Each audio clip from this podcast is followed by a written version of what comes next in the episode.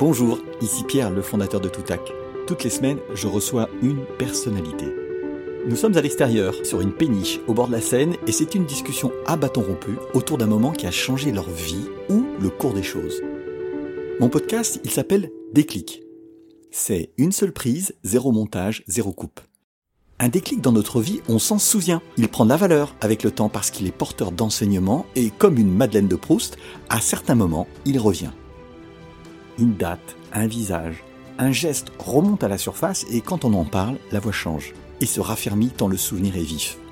Alors, dans le désordre, vous entendrez parler de vaches, de ruptures de négo, d'araignées rouges et de bien d'autres choses. Il est 18h44, début juillet. Nous approchons de la fin de la deuxième saison de Déclic et les silures ont fini de frayer sur les berges de la Seine. Ces énormes poissons sont repartis de leur nid pour poursuivre le nettoyage du fond de la Seine.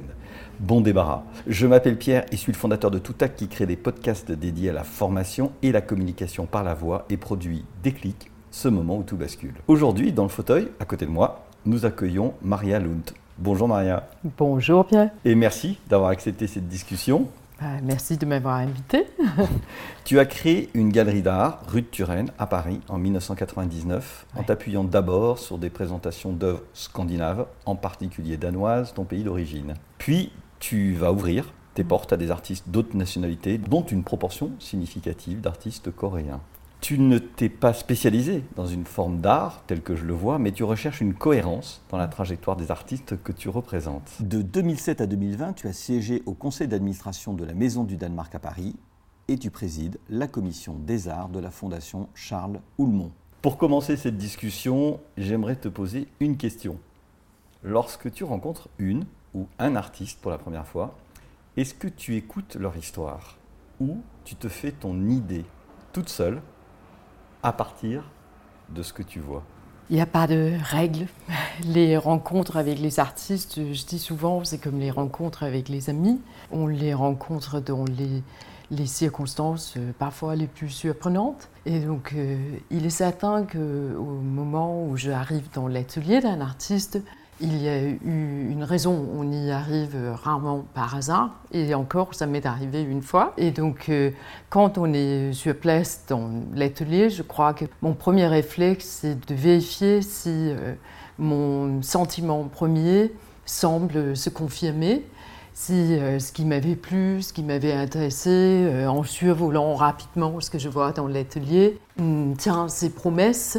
Et ensuite, ben, ça va être un dialogue entre les œuvres et la personne où je vais essayer de m'en imprégner et vraiment passer sous la peau des œuvres en posant des questions par-ci par-là pour voir si mon sentiment semble correspondre avec ce que l'artiste a souhaité. Et euh, c'est quelque chose de très important puisque je suis... Euh, une sorte de médiatrice, donc je dois être au diapason de ce que je montre. Et donc à partir de là, c'est très ouvert, et on va voir si une collaboration peut, peut s'établir. Tu l'écoutes beaucoup J'écoute beaucoup, je regarde beaucoup, je compare un peu cette situation à une sorte de mise à nu où vous débarquez en laissant quelque part toutes vos a priori et idées reçues avant d'y rentrer pour être en mode maximal de réception et quand on est en mode maximal de réception, je vais essayer de mobiliser tout ce que je sais dans des registres les plus différents, puisque l'artiste peut avoir des inspirations ou des idées très très vastes, très multiples. Et c'est donc intéressant pour moi de voir si ce que je vois, si ce que je ressens et que j'essaye de décoder correspond. Et c'est très enrichissant, euh, donc, euh, parce qu'on se met en jeu en fait soi-même. Toi aussi. Et ouais, complètement. Et ça veut dire que d'une certaine façon, je suis le premier cobayes de ce qu'ils vont vivre ceux qui vont plus tard rencontrer les œuvres dans ma galerie si je décide d'établir une collaboration. Donc c'est des moments euh, très importants qui peuvent parfois prendre des heures où on sort de là souvent assez fatigué parce qu'on a justement mobilisé euh, tout le système sensoriel, intellectuel, mais c'est aussi euh, un grand privilège et en général très réjouissant. Ça donne de l'énergie comme le public peut avoir l'expérience en allant voir une très très bonne exposition, ça nous élève, ça rend la vie plus intéressante. Ou un très beau spectacle, concert, voilà. Donc c'est de la nutrition pour l'âme. voilà. Alors, après cette première question, je voudrais te demander finalement quel est le déclic ou les déclics ou comment tu l'exprimerais auquel tu as pensé avant de venir euh, aujourd'hui à bord? Oui, alors je dois dire que j'ai eu du mal à identifier peut-être un déclic parce que je trouve que la vie est quand même un cheminement où à différentes étapes, on a différents déclics, que ce soit au niveau de comment fonctionne notre personnalité, comment on avance. Et là, à certains moments de la vie, bah, tout d'un coup, on réalise qu'il faut euh, changer le disque dur, euh, changer d'attitude parce que quelque chose euh, bah, nous bloque. voilà. Et après, il y a des déclics plus factuels ou sur une action où là, on va y aller. Donc, le déclic pour moi peut être beaucoup de choses. Évidemment, il est tentant de parler du déclic quand un jour j'ai réalisé que je regretterais pendant le restant de mes jours si je n'ouvrais pas cette galerie qui finalement semblait être euh, la forme la plus adaptée à canaliser un certain nombre d'intérêts, de, passions, d'envies que j'avais. Et donc à l'époque, j'avais 32 ans. Et donc ça a été euh, flippant et passionnant. Non, pas du jour au lendemain. En fait, euh, j'ai un parcours, ben, comme je crois finalement beaucoup, beaucoup de gens, un peu atypique. Euh, je ne suis pas historienne de l'art, comme d'ailleurs beaucoup de mes collègues euh, galeristes.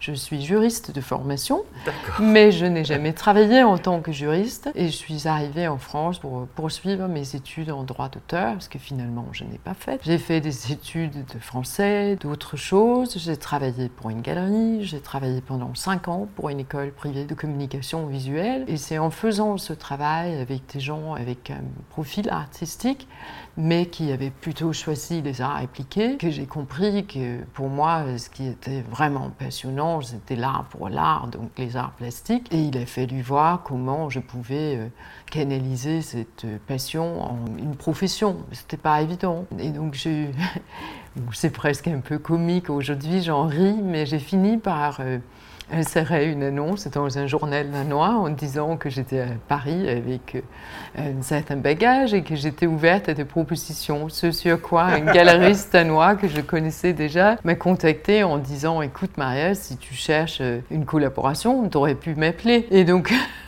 donc c'est cet homme. Oui, c'est parti de là? En fait, cet homme qui avait une galerie en province depuis 9 ans à l'époque est devenu mon associé mhm. et on a démarré. Pardon, juste je remets le micro là qui a bougé. Voilà. Pardon. Ne bouge pas. Voilà, c'est bon. Je ne bouge plus. donc, euh, donc, il est devenu mon associé. On a démarré la galerie ensemble en février 99. Et ensuite, euh, quatre ans et demi après, j'ai repris la galerie parce que c'était moins évident. Et surtout, ce qui n'était peut-être pas évident, on n'avait finalement pas exactement les mêmes sensibilités. Hmm. Et comme une galerie est vraiment pour moi en tout cas. C'est l'expression de ta personnalité Ah, je crois, ou des vrais choix en fait. Parce que c'est très difficile de défendre des artistes, c'est donc un grand risque tout le mm. temps. Et pour moi, c'est extrêmement important. Ben, je signe quelque part en bas quand je promeux quelque chose, je cautionne en tant que personne, et du coup, je ne peux pas faire de compromis là-dessus. Donc, euh, on s'est séparés, on est toujours des bons amis, et mm. on s'aide toujours, mais ça a été un soulagement en fait d'être seul. Et donc, euh, je crois que ça correspond peut-être aussi à ma personnalité. Euh, j'ai toujours été assez euh, cavalier seul depuis que je suis petite. Donc, voilà. Et tu te souviens est-ce que quand tu t'es décidé, on sent qu'il y a une forme de processus, mais est-ce qu'il y a un moment donné, il y a quelque chose quand même qui s'est fait que tu hésitais, tu hésitais, tu hésitais, puis tu n'hésites plus? Oui, ben je crois qu'il y a ce moment où on sait qu'on va regretter si on tente pas. Et euh, j'avais donc 32 ans, c'était l'âge où on peut dire que logiquement, peut-être euh, si je voulais des enfants, ben, c'était un petit peu le moment. Et donc, et je crois que tout ça mis en jeu, j'ai compris que je ne pouvais pas supporter l'idée que peut-être je devienne mère et que finalement je n'arrive jamais au bout de ce désir qui était quelque chose sur lequel je ne pouvais pas complètement mettre le doigt, mais la vie était grande et il y avait un bout de quelque chose que j'avais besoin de saisir. Et donc euh, j'en ris encore parce que quand j'ai démissionné de mon poste, bon, la première chose qui s'est passée, c'est qu'ils m'ont demandé de rester encore six mois parce qu'il y avait une autre personne qui partait, donc j'ai dû accepter de reculer mon rêve de encore six mois, mais ce qui peut-être n'était pas si mal que ça. Et donc, et une fois que j'avais annoncé que je partais, mais j'ai eu un moment de panique parce que. Tu étais dans le vide Oui, j'étais dans le vide. J'étais euh, danoise à Paris et euh, il fallait survivre, etc. Et je savais que six mois plus tard, bah, il n'y avait plus de salaire et voilà. Donc, pendant quelques mois, quand j'avais les moments de panique, je me disais mais que je pouvais toujours redemander mon poste parce qu'ils n'avaient encore pas recruté mon remplaçant. Mais après, euh, je crois que les premières leçons que j'ai tirées de tout ça, ça a été que quand vous avez pris une décision, alors que vous ne savez pas euh, exactement euh, comment trouver des solutions aux problèmes qui vont se présenter, bah en fait, rien que le fait de prendre les décisions, vous vous placez autrement dans la vie. Et vous allez dire, je cherche ça ou je suis en train de... Donc, mets, le fait de te mettre en mouvement, ça change ta perspective? Complètement. Et ça change la manière dont on rencontre les autres qui du coup vont te dire ah ben tiens je connais quelqu'un ou tiens voilà donc, euh, donc là ça grince un peu parce qu'il y a un bateau qui est passé. Oui. donc on entend. Donc là on est déjà en train d'avancer et je crois que cette leçon m'a souvent servi après qu'il suffisait de prendre une décision. J'étais déjà en train de trouver les solutions. Et je crois aussi que ben, ça m'a conforté euh, aujourd'hui je pense que la seule chose que l'on peut regretter c'est ce qu'on ne tente pas en fait. Tenter et parfois échouer, bon, au moins on a essayé, mais ce qu'on n'essaye pas, c'est terrible. Est-ce que tu te souviens de la première ou du premier artiste que tu as accueilli dans ta galerie. Ah complètement, parce que tout ça c'est très important. Et donc euh, on a ouvert la galerie avec un artiste danois qui avait plutôt une réputation au Danemark et qui avait eu mais, des années avant une exposition à Paris qui avait été appréciée. C'était un monsieur qui à l'époque avait à peu près 60 ans et une œuvre euh, à la fois humoristique, poétique, un petit peu surréalisant, une forte personnalité qui avait des propos qui à l'époque m'ont un petit peu déstabilisé, mais il était très, par ailleurs très aimable. Et, euh, j'ai un souvenir très clair de tout ce qui a précédé, de tout le stress pour être prêt pour ouvrir le 11 février 99 et j'ai surtout euh, un souvenir très clair du lendemain de l'inauguration parce qu'à un moment donné la porte s'est ouverte et j'ai eu euh, mon premier visiteur en tant que galeriste. Et, j'ai eu une sorte d'éclair dans la tête où je me suis dit maintenant tu vas déterminer comment tu accueilles les gens. Et, euh, et ça m'a jamais quitté que cette notion d'accueil était extrêmement important et donc je l'ai toujours chaque fois que la porte s'ouvre et c'est je crois une des choses sur laquelle j'insiste le plus avec les gens qui travaillent avec moi. Et ça se ressent, je dois le dire. Je vous conseille, ceux qui nous écoutent, d'aller rue de Turenne. vous serez bien accueillis. Et tu as évoqué, je rebondis sur ce que tu disais, tu as évoqué ton premier artiste que tu accueilles, qui avait peut-être euh, des aspérités. Et je me demande comment on se positionne quand on est marchand, parce que tu, je sais pas comment tu t'appelles, mais est-ce que tu es un guide? Est-ce que tu es un conseil? Est-ce que tu es un mentor pour tes artistes? Comment tu crées cette relation? Parce que avec l'expérience que tu as, développe un regard. Donc comment tu les accompagnes? Ouais, je crois que le métaphore qui pour moi correspond le mieux, c'est que je suis jardinier. L'artiste qu'on rencontre, c'est des graines et ils ont besoin d'être accompagnés. Donc euh, certains différemment de d'autres, mais euh, il y a ce besoin d'un regard, euh, parfois de conseils, de critiques et aussi bien sûr d'initiatives. Donc on est des agents dans la durée. Si tout se passe bien, pour moi j'adore les collaborations qui durent longtemps. Mhm. C'est vraiment mon ambition et je je suis très triste si une collaboration s'arrête. Ça m'est arrivé très peu de fois. Et donc, on apprend à se connaître. Euh, il faut, dans mon rôle, faire très attention de ne pas euh, confondre la collaboration avec une amitié parce qu'il doit quand même y avoir euh, une place où chacun ait sa vie et c'est aussi une relation professionnelle où on doit pouvoir se dire des choses qui parfois sont moins agréables que. Et quand tu voilà. dis des choses moins agréables, c'est que tu portes un regard sur leur travail. Oui. Tu peux leur dire qu'ils te déçoivent, je ne sais pas si tu t'exprimes comme ça, ou que tu n'es pas assez exigeant ou qu'est-ce que, dans quel registre tu vas te situer? Tu sais, je repense à des, à des films euh, célèbres sur Van Gogh et ainsi de suite. On parle toujours des agents en fait qui ont joué un grand rôle dans la vie des très grands artistes. Euh, on les voit, il y a toujours un regard hein, sur, de l'agent sur l'artiste. Et tu peux être exigeante vis-à-vis d'eux? Bien sûr, et je crois que c'est aussi mon devoir parce que ben, ça dépend des, personnalités. Certains ne veulent pas trop de regard. On peut, en tant que galeriste, arriver dans l'atelier et dire je préfère cette œuvre celle-là, j'ai pas très envie d'exposer celle-ci parce que pour X raisons, et comme je cautionne ce que je vends, bah, je vais pas exposer quelque chose sur lequel j'ai des critiques euh, où je trouve quelque chose ne tient pas la route. D'autres ont, ont vraiment, ils cherchent et ils sont très besoin qu'on vienne regarder, dire mais je trouve que là c'est vraiment intéressant. Mais ça peut être, les remarques peut être mais tu es en train de trouver quelque chose de nouveau? Vas-y, cherche plus loin, prends des risques. Ou euh, je peux voir des œuvres où je trouve que je vois la difficulté et quelqu'un qui essaye de sortir quelque chose mais qui n'y arrive pas, il est dans un virage et, là le discours être ben, je vois que tu es dans un virage, il faut y aller, il faut aller plus loin. Et ça t'arrive d'avoir des artistes que tu suis depuis un moment et puis tu te dis ben là ça va plus, c'est-à-dire qu'en fait je sens que ou il s'affaiblit ou il passe une mauvaise période, peu importe. Et à ce moment-là ton rôle ça va être de leur dire ben non ça, ça, ne peut pas marcher. Oui, mais c'est heureusement ça m'est pas souvent arrivé parce que c'est douloureux, mais quelquefois j'ai eu des artistes où en fait euh, je trouvais qu'ils étaient très confortables et qu'ils prenaient pas de risques. Ou que plastiquement quelque chose clochait et que je ne pouvais pas le cautionner. Et donc là je le dis. Hmm. Et je dis bah, bien évidemment tu es libre mais moi je le suis aussi. Donc euh, on peut se retrouver, je peux re-regarder, mais là je ne peux pas m'engager. Et donc euh, ça veut dire que euh, dans l'absolu, ça peut être une collaboration qui finit par s'arrêter parce que je ne trouve pas ce qui, moi, m'intéresse. Et si déjà ça ne m'intéresse pas, ben, je pourrais difficilement dire aux autres de s'y intéresser. Donc euh, il y a eu quelques collaborations qui se sont terminées comme ça. Il y a l'inverse aussi des collaborations où pendant un certain temps j'ai été très critique mmh.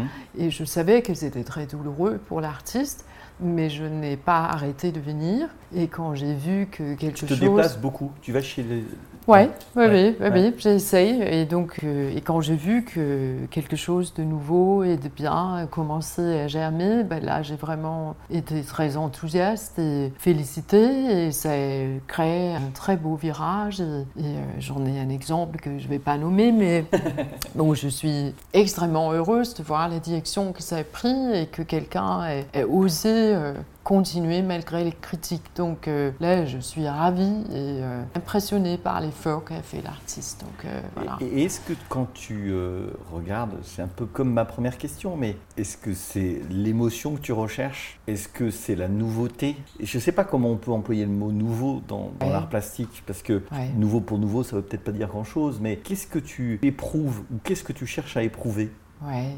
Euh, bah, je crois que quand on parle de nouveauté, on peut avoir certaines écritures, certaines formes, certains médiums où ça offre vraiment quelque chose d'original. Parfois, euh, l'originalité, peut-être, il doit y avoir un univers, une écriture. Donc, euh, quelque chose où l'artiste, on l'identifie. Après, il y a des artistes qui parfois naviguent entre des écritures qui ne sont pas totalement homogènes. Et mm. il doit aussi et ça, ça y avoir. dérange si un artiste fait des choses hétérogènes non, pas nécessairement. S'il y a une force de propos, je trouve que c'est ça, parce que c'est aussi si on accepte et on voudrait soi-même et que les êtres évoluent dans leur vie, ben, c'est normal aussi qu'un artiste doit avoir cette liberté-là. C'est pas mon rôle de retenir quelqu'un, c'est de les soutenir dans le fait de tenir des propos intéressants, puissants et que ça soit intéressant, que ça apporte quelque chose. dans le sens. ouais, c'est bien. Euh, que ça apporte quelque chose au, regardeur. Et donc je crois que dans l'absolu, les profondeurs euh, du propos, que ça nous amène plus loin, que ça nous enrichit dans notre vision dans la vie, ou que ça nous permet de trouver une émotion qui tout d'un coup résonne avec ce que nous sommes. C'est ça qui est important. Et c'est sûr que je suis euh, toujours le premier cobaye moi-même. Et après, c'est très privilégié quand on est dans mon rôle et que on se trouve avec parfois un visiteur qui vous est complètement inconnu et qui devant une œuvre est... Ça c'est l'autre bout de la relation. C'est-à-dire que tu as d'un côté l'artiste, puis de l'autre côté tu as un visiteur. Ouais. Et là tu prends ton temps, comment tu vas faire? Parce que finalement quand tu rentres dans une galerie, tu peux avoir envie d'être très seul face aux œuvres, euh, juste imprégné, ou au contraire d'absorber. Comment tu sens l'équilibre entre, entre ce que tu dois dire, euh, laisser l'œuvre parler Ouais, c'est effectivement un équilibre, et donc je crois que la première chose, c'est de dire bonjour d'une manière aimable et de peut-être juste donner une, quelques mots pour situer la personne et aussi sentir s'ils ont envie de plus de présentation mm. ou de moins. Donc en général, je suis assez discrète euh, aux premiers abord et si les gens restent, ben, c'est que forcément euh, quelque chose les a intéressés. Et du coup je vais aller vers eux et essayer de sentir quel est le type d'information dont ils ont besoin. Beaucoup de gens sont aussi assez timides en galerie, c'est un monde qui n'a pas toujours la meilleure réputation, mm. donc j'essaye de... C'est une réputation un peu d'arrogance, tu crois? Ouais, ou de quelque chose d'élitiste. Et je crois l'art contemporain, mon grand regret, fait peur à beaucoup de gens donc j'essaye d'aller euh, dans un, vers les gens pour dédramatiser et sentir ce qu'ils veulent, ce dont ils ont besoin. Et euh, où je dois situer aussi mon discours, s'ils connaissent déjà bien ou moins bien, parce que le rôle n'est pas de mystifier et éloigner, c'est justement de donner des clés, d'aider à ouvrir. Et donc là, j'ai un rôle à jouer, je crois. Et dans les artistes que tu présentes, il y a mm. Des artistes scandinaves, et puis il y a quelques artistes coréens. Oui. Qu'est-ce qui a fait que tu t'es tourné Comment ça s'est produit? Ben, ça a été une rencontre, en fait, totalement par hasard en 2005, où euh, je suis passée euh, dans un passage à Paris un dimanche en fin de journée. Et j'étais, d'ailleurs, je me rappelle, j'étais assez fatiguée ce jour-là. C'était euh, au début de l'hiver. Et dans une vitrine, il y avait des petits tableaux et des céramiques qui étaient exposés. Et on est rentré avec mon compagnon et il y avait des très belles céramiques. J'ai toujours été très sensible à la céramique. Ça doit sans doute être à mes origines danoises. on a une grande tradition en, Scandinavie comme en Asie, et que les céramiques m'ont attiré. Il y avait des tableaux très en matière aussi. Et finalement, l'artiste était là, c'était un Coréen, c'était Dinu. Et donc, on a fini par acheter euh, une des pièces en céramique. On a compris qu'il était venu avec ses œuvres de Corée euh, exposées chez un ami, et que c'était le dernier jour. Et euh, une fois qu'on avait acheté la pièce, j'ai donné ma carte. Souvent, j'aime pas être galeriste quand j'achète, j'aime bien garder l'anonymat pour pouvoir aussi euh, essayer d'être dans le rôle du client et voir ce qui se passe. et donc, euh, et le lendemain, quand je suis arrivée à ma galerie, quelqu'un avait glissé un catalogue euh, sous la porte. Et c'était Didinou qui, qui retourné en Corée. un an et demi s'est découlé. Et là, il était à Paris où il avait été en résidence pendant un an. Et là, on a se rencontrait. Et ça a été en fait le début de la collaboration en 2006. Et on a collaboré depuis. Mhm. Et ça a été pour moi une très belle ouverture euh, au coréen, elle a un coréen et j'ai commencé euh, grâce à lui. Qu'est-ce que tu trouves de spécifique? Qu'est-ce qui te parle dans art C'est beaucoup de choses. C'est à la fois des choses qui résonnent avec ma culture d'origine, où je viens quand même d'une culture où on est aussi très proche de la nature, où on aime une certaine simplicité des, des matériaux. Mais euh, après, j'ai appris à connaître aussi les spécificités coréennes. Ça a vraiment été peux dire qu'il y a ma vie avant et après, quand on a des rencontres fortes comme ça avec une autre culture, où c'est une culture euh, du vide, alors que nous, les Occidentaux, on vient des cultures de plein. Euh, ça va pour l'art aussi, et ça a été aussi la rencontre avec une culture qui avait connu euh, une période absolument désastreuse sur la première moitié du XXe siècle et même jusqu'aux années 80 entre occupation, guerre, dictature et ensuite démocratie. Donc euh, ça veut dire que les gens, dans l'esprit, du moins les gens qui ont plus de 50 ans, tous ces événements et donc une conscience très aiguë de ce que c'est la liberté, de ce que c'est la famine, de ce que c'est la guerre, euh, et donc la justice et la démocratie. Et donc euh, tout ça n'est bien évidemment pas anodin. Et pour une occidentale qui a grandi dans une vieille démocratie très protégée, c'est une expérience très forte qui permet de, prendre conscience de ce que nous pensons euh, hélas, euh, parfois être très évident. Donc il y a eu tout ça, et il y a une dimension esthétique. Esthétique, parce bien évidemment. Il y, a un trait particulier qu'on trouve dans, pas, forcément de l'un à l'autre, mais il y a quand même quelque chose. Oui, il y a des silences, il y a du vide, il y a une capacité à aller très très loin dans l'effort pour faire exister quelque chose. C'est comme si le temps pour l'artiste, euh, l'effort n'est pas important. La seule chose qui compte, c'est le résultat. Et c'est très émouvant. Et c'est aussi un, temps qui se transmet aux spectateurs. Et donc, euh, ça vous fait rentrer dans d'autres cœurs de, de l'être. Et ça, je sais que quand j'ai participé quelquefois euh, aux foires en Corée, ben, je voyais des Coréens venir s'installer devant une œuvre et ils restaient 5 minutes, 10 minutes, un quart d'heure 20 minutes et il disait rien, il regardait. Et euh, ça vous permet d'apprécier le temps autrement. Pour moi, ça, je peux pas dire que je suis devenue sage dans ce sens où, euh, où je suis toujours calme et que j'ai beaucoup de temps, hélas, mais j'ai cette conscience de ce temps. Et euh, ça, c'est très beau. Et donc, je suis très reconnaissante envers les Coréens qui m'ont permis d'aller plus loin dans cette connaissance à travers le voyage dans les pays et tout ce que j'ai pu voir. Et donc, effectivement, il y a une partie de mon cœur qui bat très fort euh, côté coréen. Voilà. et écoute, euh, Maria, on arrive au bout de cette demi-heure. Ah oui. et traditionnellement, à la fin de cette discussion, je te demande et je te pose la question, est-ce que tu as quelqu'un que tu aimerais que je reçoive à ta place, que tu aimerais entendre? Est-ce que tu as une personne auquel tu penserais euh, c'est comme un peu un passage de témoin. Alors je n'y arrive pas toujours. Hein. Certains m'ont proposé Jean-Jacques Goldman, faire venir, c'était assez compliqué.